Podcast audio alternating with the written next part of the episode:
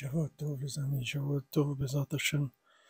Depuis le Tzion de Rabbeinu, une excellente semaine, les pour tous les malades, la délivrance, Bezat Hashem.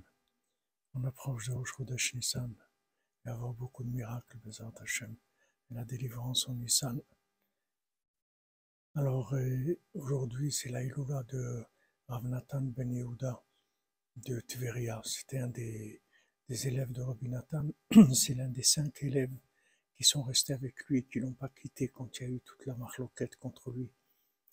Et lui, il écrit, il dit que de ne pas se faire de soucis quand on a des problèmes, de ne pas se faire de soucis, de prier et d'enlever le souci, parce que le souci, ça sert à rien, ça détruit, ça amène rien de bien. Il dit, il faut prier et surtout être bessimra, faire attention d'être joyeux et de danser.